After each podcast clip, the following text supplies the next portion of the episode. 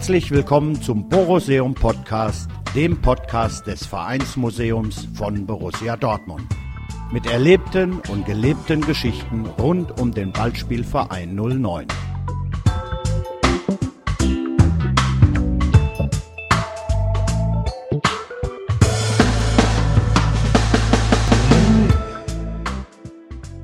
Hallo Kerstin, vielen Dank, dass du als Organisatorin der Museumsnacht heute als Interviewpartnerin zur Verfügung stehst.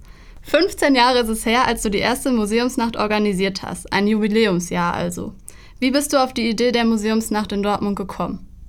Ja, das Ganze ist eigentlich ja nicht meine Idee. Eine Museumsnacht gab es vorher auch schon in Berlin und der Dortmunder Kulturdezernent Jörg Stüdemann und der damalige Chef der städtischen Museen, Wolfgang Weig, haben mich dann als Externe angesprochen, wie ich mir eine Museumsnacht in Dortmund vorstellen könnte.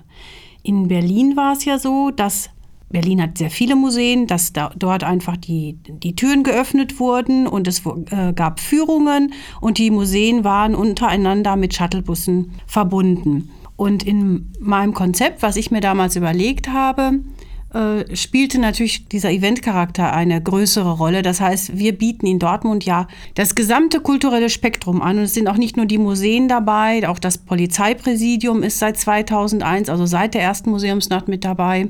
Und ähm, meine Agentur organisiert das jetzt ja auch von der ersten Museumsnacht an. Und in Dortmund waren wir mit diesem Konzept einer Familienveranstaltung, also Beginn auch schon um 16 Uhr, die ersten deutschlandweit. Es gibt ja mittlerweile weit über 100 Museumsnächte in ganz Deutschland und da waren wir in Dortmund Vorreiter.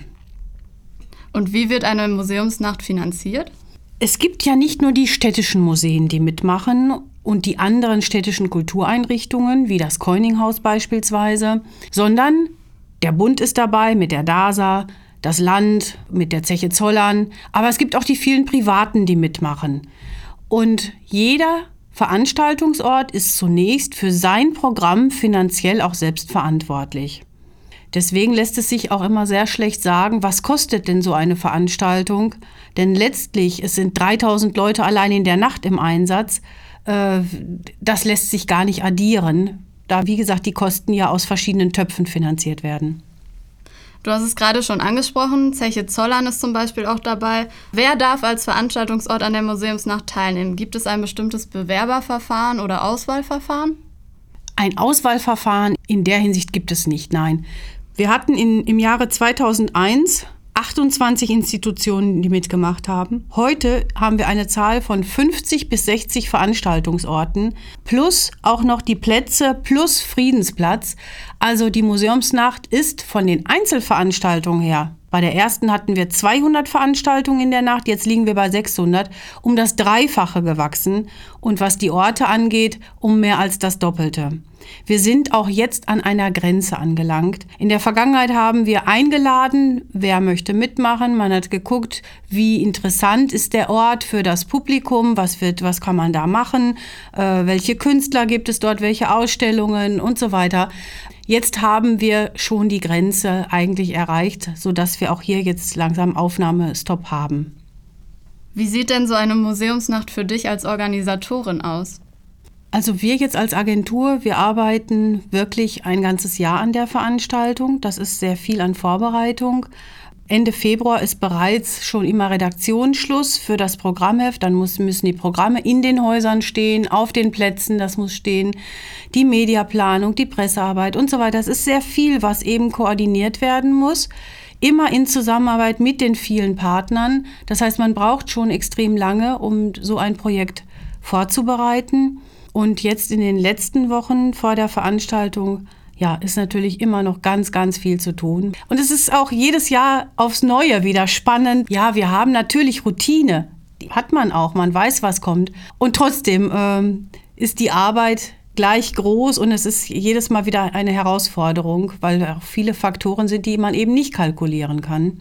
Zum Beispiel, ob es in der Nacht ein Fußballspiel äh, im heimischen Stadion gibt und dann fahren die Busse anders und so weiter. Also man muss mal viel bedenken. Das stimmt. Also gleicht kein Jahr dem anderen. Nein, auch von den Programmen her ja nicht. Ähm, das ist aber auch das Schöne an der Museumsnacht. auch ich denke auch für die Besucher, dass man immer wieder versucht, auch neue Dinge anzubieten. Es sind dann wieder neue Orte dabei gewesen oder auch Orte, die dann mal wieder Pause gemacht haben. Äh, auf den Plätzen gibt es unterschiedliches Programm. Gerade auf dem Friedensplatz versuchen wir immer jedes Jahr wieder was anderes zu machen. Und äh, ich glaube, das macht auch den Reiz bei der Veranstaltung aus. Gibt es ein Jahr, das dir besonders in Erinnerung geblieben ist? Ähm, ja, natürlich die erste Museumsnacht, das ist klar, denn da waren alle gespannt, wie wird das denn in Dortmund angenommen. 2006 war, fand ich sehr besonders. Dort hatten wir das Thema Licht. Da war Museumsnacht in einem anderen Licht. Es war von, vom Programm her etwas ganz Ruhiges, also schon ein Kontrast zu dem Programm, was sonst auf dem Friedensplatz war, mit großen Straßentheatern, mit lautem Programm. Wir haben damals eine Aktion gemacht mit Kindergärten und äh, Grundschulen, mit allen Schulen, an, allen Kindergärten in Dortmund. Und äh, die Kinder haben Butterbrottüten bemalt und wir haben die dann zu Tausenden zurückgeschickt bekommen und haben die mit Sand gefüllt und überall dann aufgestellt. Äh, dann gab es Live-Musik, Geige und so weiter. Das war wunderschön mit Lichtinstallationen und die Leute sind bei mediterranem Wetter durch die Stadt flaniert. Das fand ich schon sehr besonders. Das Design des Programmhefts hat sich ebenfalls verändert in den Jahren. Ähm, was war der Grund und wie seid ihr auf das diesjährige Design gekommen?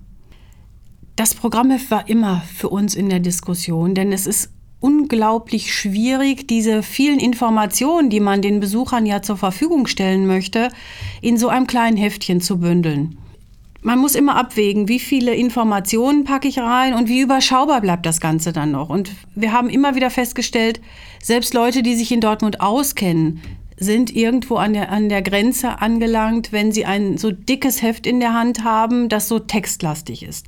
Das war der Grund, warum wir in diesem Jahr komplett die Texte entschlackt haben. Wir haben viele Informationen rausgenommen, ins Internet gestellt. Wer dort also mehr wissen möchte, holt sich die Infos aus dem Internet, auch von der Homepage der Museumsnacht und äh, haben zugunsten der Fotos weniger Text, mehr Fotos ins Heft getan. Und ich glaube, das hat dem Heft sehr gut getan. Aber das Cover ist diesmal auch anders, oder?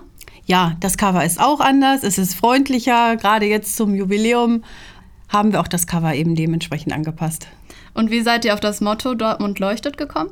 Vielleicht ein bisschen auch aus dieser Erfahrung von 2006 heraus. Ähm, Licht ist immer ein Thema nicht nur für unseren Hauptsponsor DEW21, sondern natürlich auch für die meisten Besucher. Mit Licht kann man viel machen. Und dieses Motto Dortmund leuchtet ist natürlich auch im metaphorischen Sinne zu begreifen, dass eben Kultur in Dortmund auch einen Stellenwert hat, dass wir ein großes äh, Angebot haben.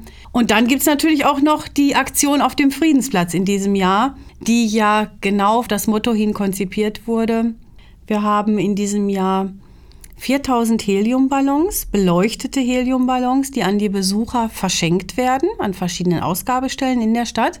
Und die Idee ist, die Besucher praktisch in eine Lichtinstallation einzubinden. Das heißt, jeder soll sich einen Ballon abholen, kann auch an einer Verlosung dann teilnehmen. An dieser Ausgabestelle gibt es eben Teilnahmekarten. Die Verlosung läuft nur in dieser Nacht, wird von DEW 21 durchgeführt und es gibt über 400 Freikarten für große Veranstaltungen in Dortmund. So kann man dann jeweils zwei Freikarten gewinnen. Dann kann man mit diesem Ballon oder soll man mit diesem Ballon auf den Friedensplatz gehen und es wird alles dunkel gemacht, den Friedensplatz dann zum Leuchten bringen. Ja, wir hoffen, dass einfach viele mitmachen werden. Im Anschluss daran wird ja ein Konzert des Dortmunder Tenors Johannes Groß, der auch bei den German Tenors singt, äh, stattfinden gemeinsam mit Eva Lind, eine berühmte Sopranistin, die auch schon mit Carreras und René Collo äh, gesungen hat. Also das ist wirklich schon eine Größe. Sie ist Österreicherin. Die beiden werden gemeinsam singen, zwei Stücke. Und danach äh, soll mit dem Publikum zusammen gesungen werden. Und zwar keine Arie, keine Operette, keine Kanzone, sondern das Lied von den Toten Hosen, Tage wie diese. Und wir hoffen, dass alle mitsingen. Äh, wir geben vorher die Texte aus. Da, wo man die Ballons bekommt, bekommt man auch den Text nochmal, kann den mitnehmen. Und äh, ja, wir hoffen, dass es einfach ein schönes gemeinsames Erlebnis auf dem Platz wird. Im Anschluss an dieses kleine Konzert wird es dann das beliebte Musikfeuerwerk geben. Das hört sich super an. Zurück mal zum Borosseum. Das Borosseum ist ebenfalls ein Veranstaltungsort der Museumsnacht und das seit 2010. Wir feiern also auch ein kleines Jubiläum mit euch. Unter anderem hatten wir den Physikprofessor Dr. Metin Tolan, den Lichtkünstler Uli Haller und letztes Jahr dann Bruno Knust als Günner bei uns im Programm. Was war dein Highlight bisher im Borosseum? Ich fand alle drei Höhepunkte, die du gerade genannt hast, fand ich toll. Metin Tolan ist deutschlandweit bekannt. Er ist äh, hervorragend. Seine Vorträge sind unglaublich spannend. Äh, der ist ja nicht umsonst ausgezeichnet worden als Physikprofessor. Ähm, Bruno Knust ist natürlich eine Institution in Dortmund, gar keine Frage. Und äh, Uli Haller macht tolle Performances. Also alles drei sehr schöne Angebote.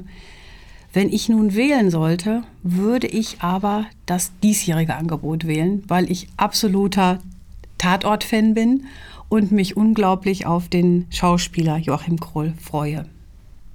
Du hast es gerade eben erwähnt, Joachim Krohl wird wahrscheinlich jetzt in diesem Moment, wenn der Podcast online geht, gerade das Museumsnachtpublikum im Borosseum begeistern. Wirst du dir Joachim Krohl anschauen können?